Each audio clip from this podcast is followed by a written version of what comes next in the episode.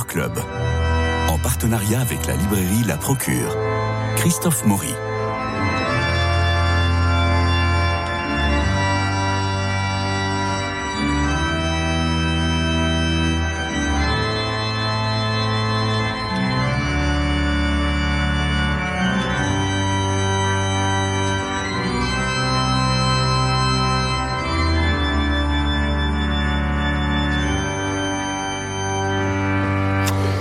Directeur des éditions POL, génial traducteur de Saint-Augustin avec les confessions traduites sous le titre Les Aveux, toujours chez POL, Frédéric Boyer avait supervisé une traduction fidèle et littéraire de la Bible. Il revient avec une nouvelle traduction des évangiles, cela s'intitule Évangile, c'est chez Gallimard, en collection blanche.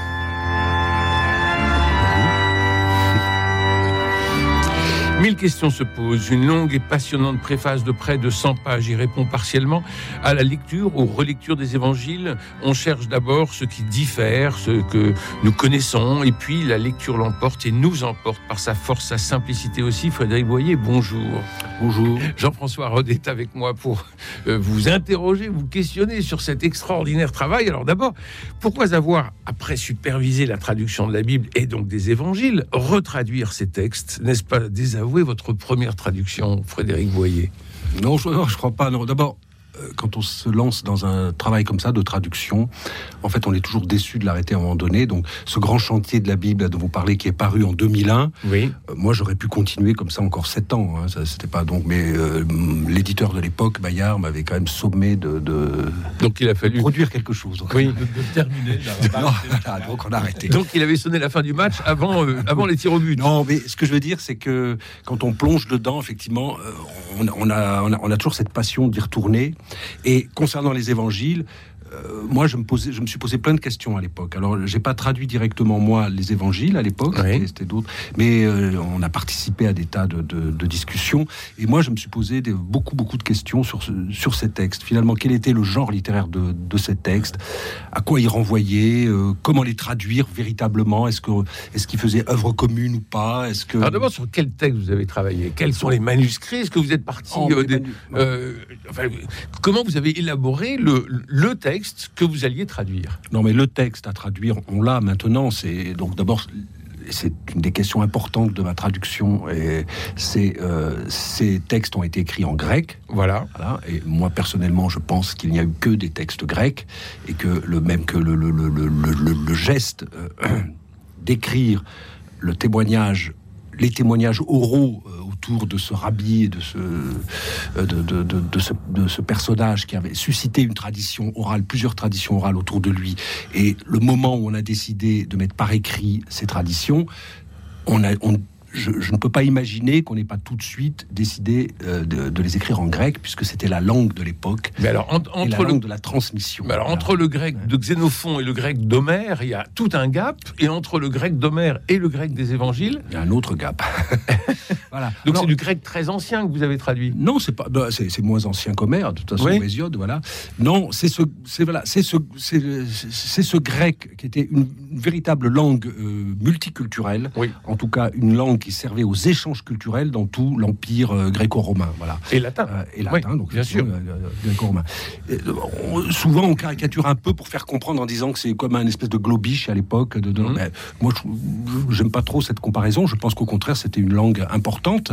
Euh, Comme le franglais d'aujourd'hui? Non, justement, je, je pense pas.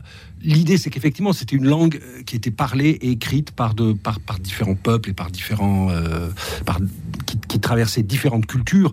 Mais c'est quand même euh, le, grec, en gros, du 3e siècle avant Jésus-Christ jusqu'à la fin jusqu'au 2e siècle de notre ère. C'est un grec qui a produit des œuvres assez importantes, dont les évangiles.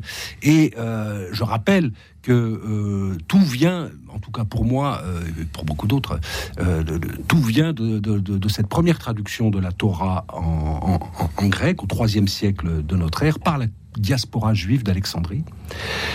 À partir du moment là se forge un langage nouveau, voilà, un langage nouveau dans une langue nouvelle qui est le, euh, qui est le grec, et c'est, c'est, c'est, c'est- on ne peut pas imaginer l'écriture des évangiles sans penser euh, à la Septante, ce qu'on appelle la Septante, donc cette, ces, ces premiers textes bibliques traduits en grec euh, au IIIe siècle avant notre ère. Les quatre, Là se forge un langage. Voilà. les quatre évangiles ont- ont-ils le même langage? Non, pas tout à fait. Non, Voilà. non, non, pas tout à fait. D'abord parce que Parce que Jean, Vous euh, Jean, est le plus tardif, il est, il, est- il est vers euh, 100 ans après notre ère, vous écrivez. Hein Voilà, c'est-à-dire que c'est un texte qui date de la fin du premier siècle, même peut-être même du début du, euh, du deuxième siècle. En tout cas, on a, alors là, puisqu'on parlait des manuscrits, on a des fragments de l'évangile de Jean qui datent de la fin du deuxième siècle. Donc, donc ce texte devait circuler à la fin du deuxième siècle. Donc euh, voilà. Mais euh, les, les- les- les- les- les quatre évangiles témoignent d'une langue un, peu- un peu différente, d'un Mhm. état de la langue ou d'un usage de la langue, donc de ce grec un peu différent. Luc est le plus châtié Luc est le plus hellénistique en quelque Oui. sorte, hein, puisque alors même s'il faut se méfier parce que c'est un peu comme c'est un, un peu entre guillemets parodique. Par exemple, effectivement, l'évangile de Luc commence par un prologue, ce qui est ce qui était euh, ce qui se faisait dans la littérature grecque classique. Effectivement, un prologue est une dédicace. Voilà, alors qui est écrit dans un grec assez classique, effectivement. Donc tout de suite, on se dit oulala, là, là, là, il y avait un grand historien grec. Bon, je ne suis pas sûr, voilà, mais en tout cas, euh, il y a des états de langue différents et aussi parce que c'était des communautés différentes dans des lieux différents, dans des cultures différentes. Et donc, effectivement, elles, sont imprégnées soit plus proches euh, d'un certain état de l'hébreu aussi, puisque on va, on peut. Ce qui caractérise ce grec des évangiles, c'est d'abord, il témoigne de cette langue, de la circulation de cette langue un peu multiculturelle de l'époque, mais il témoigne aussi que cette langue, elle sert à traduire. Donc- voilà. Elle sert à traduire notamment les mots de la Torah et l'araméen. Marc, le jeune disciple, euh, Mathieu, le collecteur d'impôts, euh, Luc, le médecin, et Jean, le vieillard euh, qui termine sur l'île de Patmos, tout ça, tout ça, on oublie. Non, non, mais ça, c'était. Et, et on garde l'aigle, l'ange, le, le, je taureau. préfère, je préfère, je préfère presque. Mais, mais de toute façon, il faut, il faut penser que ce sont des textes qui appartiennent à la littérature de l'Antiquité. Donc, euh, Voilà. ces textes répondent à- aux, aux critères de cette littérature-là, qui ne sont plus les critères de, de- de notre littérature à nous, de notre réception littéraire. Jean-François Rode, vous avez un commentaire avant, a- toutes les rappelle plein de questions. choses, c'est formidable. Avant Mais toutes alors, les questions que je, commence d'abord par dire que moi, je me réjouis toujours quand je vois apparaître une nouvelle traduction. Euh, avant même de parler de la vôtre, Frédéric, Euh, parce que euh, précisément, ce sont des textes qui méritent d'être abordés de, de plein de façons. Et c'est pas seulement le libraire qui souhaite que tout le monde achète plein de Bibles, mais moi, dis toujours, en fait, quand on travaille un texte, on peut pas, à moins d'être un très bon connaisseur de Léo soi-même et un très bon connaisseur du grec soi-même, on a besoin de plusieurs traductions, puisque des, justement des gens qui connaissent très très bien leur hébreu et leur grec traduisent très différemment. Ça prouve bien que le texte est polysémique et que donc euh, on ne on peut pas euh, l'enfermer simplement dans une autre traduction. Donc à chaque fois qu'il y a une nouvelle traduction, une nouvelle interprétation, euh, ça m'intéresse. euh, Vous vous précipitez. Oui. Alors, oui, mais, mais alors, ce qu'il y a peut-être, alors pour aller tout de suite direct euh, sur le ce que ce qu'on voit dans la ce qu'on entend dans la traduction de Frédéric, c'est que il y a vraiment effectivement l'eff- l'effort d'aller à la à la à la racine même, quoi, d'être le plus près possible du, du- du texte dans sa dans sa rugosité, dans sa comme si on, on euh, on, on y reviendra parce que vous, vous, montrez justement l'écart qu'il y a entre la parole de Jésus qu'il a lui il n'a pas il a pas fait cette parole en grec et euh, les premières traditions euh, ont probablement été justement araméennes etc. Comment est-ce qu'on est passé justement à une langue comme une langue grecque? C'est ça qui est là Alors, un, un écart formidable. La rugosité dont vous parliez, on peut la trouver dans l'admirable traduction de Chouraki, par exemple, et que je suis allé comparer un peu. Et alors, vous, vous marquez l'urgence de l'oralité. C'est-à-dire que euh, vous, euh, vous parlez de l'oralité, de retrouver l'oralité, et il y a beaucoup de, de versets qui commencent par oui, un peu comme ces, euh, euh, vous savez, ces prédicateurs euh, à Harlem qui disent toujours amen dans leur amen, amen avant chaque phrase importante dans leur dans leur prêche. Et là, on a des oui qui arrivent et qui nous donnent une espèce de lancer sur le propos.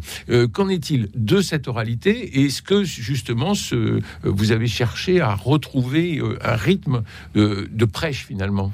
Non, alors franchement, quand on, je vais pas être, paraître un peu pédant, mais quand on lit, en oubliant tout, voilà, Oui. euh, vous lisez ces textes grecs. là, Partons de zéro. Grec, voilà, on, on, on part de zéro, on lit ces textes. On est frappé effectivement par euh, par la nature de ces textes, qui est une nature profondément orale, effectivement. Donc d'abord parce que la première ambition de ces textes, c'est de transmettre un enseignement.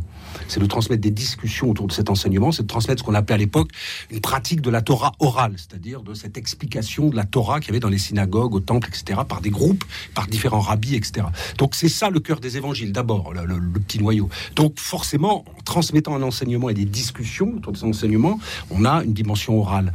Et ensuite, on est, on est, moi j'étais très sensible à la force de, de, à la rapidité de ces textes, à la façon dont ils enchaînaient comme ça effectivement une sorte de ce qu'on appellerait aujourd'hui une sorte de prédication effectivement. Et bien souvent les traducteurs, et plutôt à juste titre d'ailleurs, euh, ne, traduisent pas tout dans le grec parce que euh, d'abord les, formes syntaxiques du grec ancien sont pas sont pas les nôtres, et ensuite on a effectivement dans le grec cet appui tout le temps avec des mots qu'on appelle des intensifs, comme par exemple ce, ce petit caille des fois là que je traduis par oui ou par et ou par des interjections qui ne signifient rien de précis, sauf que il marque la prise de parole, il marque l'intensité de la parole. Alors on peut ne pas le traduire d'ailleurs, souvent c'est mieux. Mais si vous vous mettez à le traduire, il y a quelque chose de litanique et de pressant qui naît comme ça à la lecture du texte. De pressant, justement. Vous soulignez euh, l'urgence dans votre, dans votre préface et vous dites que nous étions à ce moment-là dans une situation de crise. Situation de crise qui trouve écho dans l'espèce de tension que nous vivons euh, dans notre monde contemporain. et dans cette crise, en quoi s'exprime-t-elle cette crise, cette urgence dans les évangiles? Alors, c'est une question, il faudrait trois heures, mais au moins. non, mais d'abord, on est, dans une époque où le judaïsme lui-même, le, judaïsme de, de cette époque, euh, était lui-même divisé. Euh, traversé par des interrogations extrêmement puissantes et depuis plusieurs siècles. Puis l'effondrement de Jérusalem, enfin du temple en 70. L'effondrement du temple en 70, mais encore plus près, euh, la violation du temple euh, par les Séleucides, euh, par les Grecs quelques siècles avant, où on avait installé le, la statue de Zeus au cœur du temple, ce, avait, ce que les évangiles appellent l'abjection de la... L'abomination, de, la, désolation. de la désolation. Et donc, on était on, est dans un monde qui est dominé par des guerres, par des conflits, par l'occupation, par la violence des empires, et aussi par effectivement des interrogations qui traversent euh, les communautés juives très dispersées. Hein, le, maximum de la, de, la, de la population juive judéenne est en exil. Il n'est pas à Jérusalem et en Judée, ce, qui est, ce, qui est, tout petit. Donc, on, on était effectivement dans un temps de crise et d'interrogation. Et les évangiles sont peut-être le premier texte euh, judéo-chrétien, si on veut, mmh. euh, qui témoigne de ces, explicitement de ces tensions et euh, du, des, crises qu'affrontaient les gens à cette époque. Crise messianique, crise apocalyptique, crise politique. Hein, et la grande question du texte évangélique, c'est la question messianique. donc, enfin, moi, ça m'a vraiment. alors, ça peut paraître, ça peut paraître facile de, dire ça, mais quand vous les, je, crois que ces textes témoignent d'une puissante interrogation qui a bouleversé euh, le judaïsme de l'époque et qui va bouleverser le monde, c'est l'interrogation messianique. Alors vous nous faites un bien fou parce que euh, le mal, je vous cite, les textes évangéliques s'en prennent au mal, comprenons au défaut de vivre et d'être, au défaut et au manque de compréhension et d'écoute. En fait, le mot péché est souvent traduit par manque alors d'abord, péché, c'est déjà une traduction. Donc, euh, on essaie, oui. puisque péché, c'est la translittération française de peccatum, qui est lui-même une traduction du grec, le grec renvoyant lui-même à l'hébreu. Donc ça, ça, devient compliqué. Mais c'est pour ça que je rejoins ce que disait Jean-François. Toute traduction, c'est de refaire cette généalogie un peu des mmh. langues. Et euh, euh, généalogie sans faire de l'archéologie. C'est ça ce que j'ai aimé dans votre traduction. Non, bien sûr. Et on peut ne pas aimer ma traduction. On peut ne pas aimer traduire par manque ou manquement ou erreur le mot le mot armatia en grec ou le ou peccatum latin. On peut ne pas aimer, mais ce qui est intéressant, c'est au contraire de faire résonner quelque chose dans l'épaisseur, réveille, dans l'épaisseur de, de, cette transmission culturelle. Traduire, c'est participer à, l'éveil culturel, si vous voulez, à, l'épaisseur de la culture. Donc là, effectivement, j'ai beaucoup réfléchi sur cette question parce qu'évidemment, c'est quelque chose de difficile à, traduire. Et vraiment, la, grande question de ce jeune rabbi au premier siècle de, de notre ère, c'est la question de l'interprétation. Alors, et, donc effectivement, ce qu'on appelle le péché pour lui, c'est ce qu'il dit. Il dit c'est que vous, vous, trompez, vous êtes dans une, vous interprétez mal et votre propre vie, et l'existence des autres, et les textes. Euh, sachant que la grande leçon de ces textes aussi, c'est que interpréter, c'est vivre. Et parce qu'on n'écoute pas, on, va sur, sur le mauvais chemin qui est le chemin. D'une certaine façon. D'une certaine façon. Et alors, vous, alors c'est très, très étrange parce que vous traduisez donc péché par manque, mais euh, il y a des mots, il y a un mot particulièrement, vous différenciez l'argent euh, et un mot intraduisible, c'est le mammon. Euh, c'est dans. où euh, Dieu, euh, Jésus euh, dit vous ne pouvez pas euh, euh, aimer euh, euh, aucun serviteur ne peut se soumettre à deux seigneurs, ou alors il haïra l'un et aimera l'autre, ou un seul il le tiendra et à l'autre il ne pensera pas. Vous ne pouvez pas vous soumettre à Dieu et au mammon, le profit. Voilà, le mammon. Alors, c'est une Alors qu'est-ce que c'est que ce mammon Non, mais le mammon, c'est- une expression euh, en- en araméen, ça signifie effectivement euh, l'argent acquis, des, les biens et avec une intention morale qui est de dire que c'est probablement mal acquis ou mal Oui, utilisé. le mauvais Donc, profit. euh, C'est le mauvais profit, voilà. Donc ça, c'est une euh, chose que j'ai voulu installer dans, dans la traduction, c'est faire une traduction en écho un peu. euh, Hum Une traduction. Parce qu'effectivement, un traducteur, souvent, il faut qu'il avoue ses faiblesses et ses impuissances. Mais oui, alors, en Par lisant exemple- le texte, je me suis dit, tiens, Ah. ce- celui-là, il n'est pas arrivé. Bah non, mais même comme par exemple traduire le logos Ouais. chez Jean, bah moi je regrette, je, je n'y arrive pas.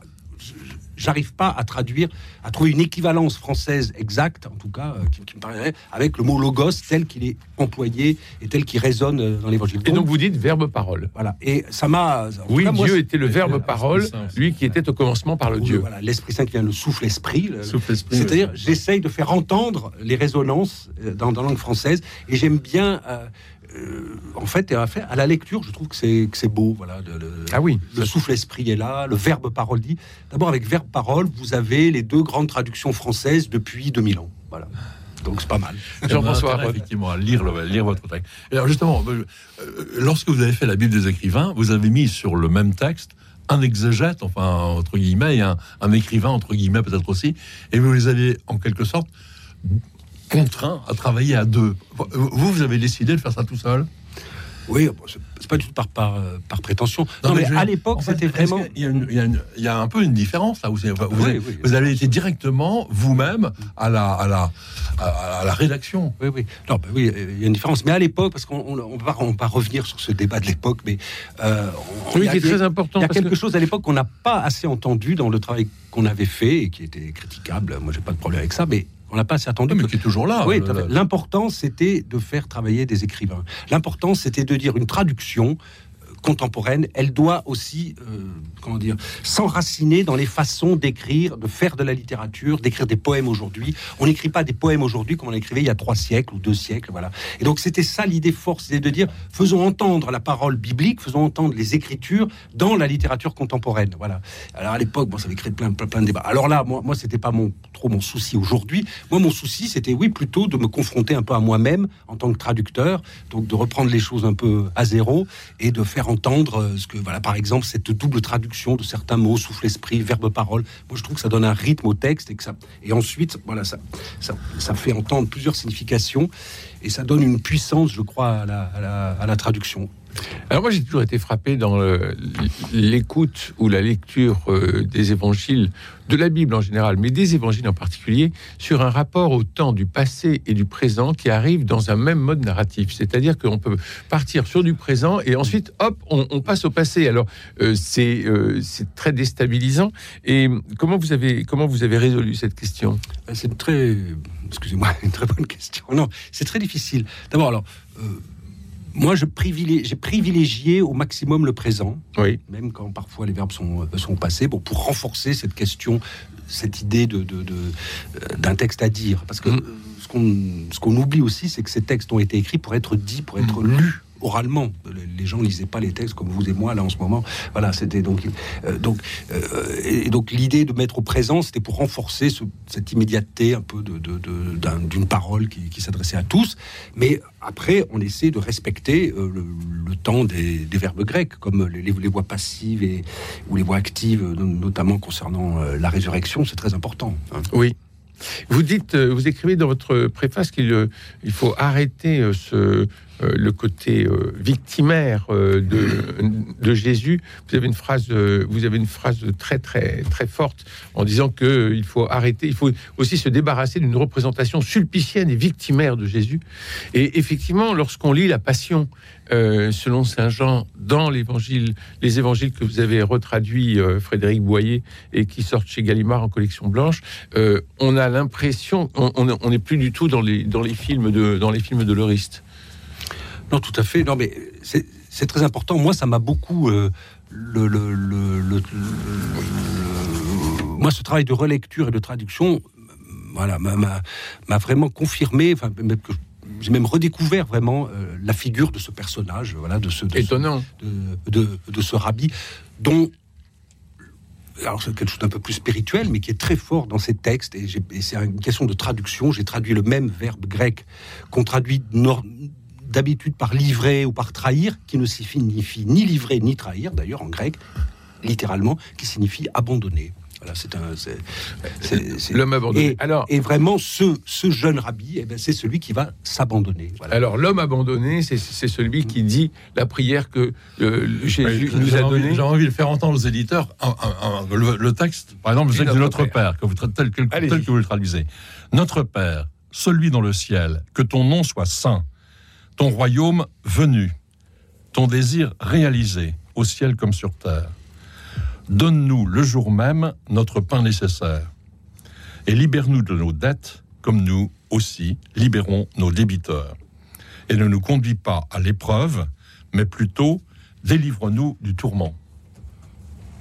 Le, ton royaume venu, ton désir réalisé, ton nom saint, c'est très fort, hein, vraiment.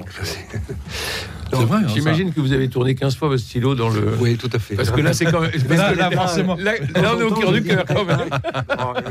non, c'est vrai. Hein. J'ai mis en gros 7-8 ans. Ça, ça, fait 7-8 ans que je travaille là-dessus. Euh, et, effectivement, même là encore, peut-être, je me dis, tiens, on, on, pourrait le reprendre. Non, je, suis, je suis par contre, je, je tiens beaucoup à la traduction par euh, tourment à la fin, qui est un mot, qui est un mot grec que l'on traduit la plupart du temps par mal, alors que en grec il y a d'autres mots pour vraiment mal, ne serait-ce que kakos, qui veut vraiment dire le mal au sens euh, la noirceur, quoi. Là, euh, l'autre mot dont il est question ici, c'est un mot qui signifie peine, accablement, tourment, voilà. Et je trouve que c'est magnifique de dire délivre-nous de nos tourments, quoi. C'est quand même, euh, ça a une force. Jean-François, vous aviez des, livres à nous proposer Oui, alors je, signale parce que en plus l'actualité m'y conduit. Euh, un livre sur Matteo Ricci, qui vient d'être proclamé vénérable, et euh, par Thierry Ménard. Euh, Encore un grand fidélité, à la découverte du Christ chinois. Thierry Ménard est jésuite, il est professeur en, à l'université de Chine. Il y a plusieurs jésuites qui sont aujourd'hui euh, réellement professeur dans les universités de la Chine populaire. Et c'est aussi un, la suite un peu du travail de Matteo Ricci. On le connaît un peu, peut-être pas assez. En tout cas, c'est un homme extraordinaire. Euh, il a, alors, il, il, était extrêmement doué. Il, c'était un, il avait une mémoire prodigieuse. Il était un mathématicien, il était astronome, etc. Et c'est comme ça qu'il a, en quelque sorte, conquis ses lettres de noblesse euh, auprès des lettrés chinois et même de l'empereur. Mais peut-être que, enfin, le plus important de tout, à mon sens, évidemment, et le livre le souligne beaucoup, c'est que, en fait, il a pris très au sérieux la culture chinoise. Il a vraiment appris chinois. Il a, il a passé les examens de mandarin. Mhm. Euh, c'était une performance incroyable. Il a écrit un, traité de l'amitié en chinois. Les, les mandarins n'en revenaient pas. Mais parce que il pensait que c'était important bon, peut-être de faire connaître le Christ aux Chinois, bien évidemment, mais c'était très, très important de faire connaître la Chine au christianisme. Mm. Et donc, ce mouvement-là euh, est un mouvement d'une ouverture incroyable. Euh, c'est un homme à, connaître. Et ce petit livre, je le signale à tout le monde, il, c'est 100 pages, facile à lire. Euh, faut voir ça. Matteo Ricci, à la découverte du Christ chinois, chez Fidélité. De Thierry Ménard. Thierry Ménard. Un autre livre. Juste un, mot peut-être sur un livre qui s'appelle Le phénomène humain de Pierre Teilhard de Chardin, mais avec le sous-titre important Genèse d'une publication hors norme chez aux éditions jésuites encore, Dominique Lambert, Marie Bayon de la Tour et Paul Malfette, je ne sais pas si je prononce bien. Euh, donc c'est un livre qui raconte comment euh, c'est diffusé, ou, et d'abord peut-être comment ne s'est pas diffusé, euh, le chef-d'œuvre de Théard de Chardin, le mm. phénomène humain, parce qu'il a, il a écrit, ça ne pouvait pas être publié, ça a été donc trans, comment dire, c'était du samizdat. Hein. Euh, et puis, euh, c'est très intéressant de suivre comment cette pensée, d'ailleurs, s'est approfondie comme ça et a rayonné ensuite. Merci Jean-François Roth. Ça s'appelle donc Le phénomène humain de Pierre Taillard de Chardin, jeunesse d'une publication hors norme. C'est difficile de retenir le nom des autres. Mais on va y arriver. Les éditions jésuites. Il me reste à remercier Jean-Paul Lérine pour la réalisation, Philippe Malpeuch pour le générique, François Dieudonné pour l'organisation des studios, Louis-Marie Picard qui vous permet de réécouter l'émission en podcast et de la rediffuser. Vous voyez, Frédéric Boyer toute une équipe derrière, nous ne sommes pas seuls devant la traduction. Je vous souhaite en tout cas à tous un très joyeux Noël. Mon Dieu, c'est déjà après-demain, rien n'est prêt. Alors s'il vous manque quelque chose, eh bien cette nouvelle traduction des évangiles par Frédéric Boyer, c'est chez Gallimard et ça va sauver votre Noël, mais aussi vos soirées de lecture parce que c'est un grand moment de lecture et peut-être de méditation. Je vous souhaite une très bonne journée à tous.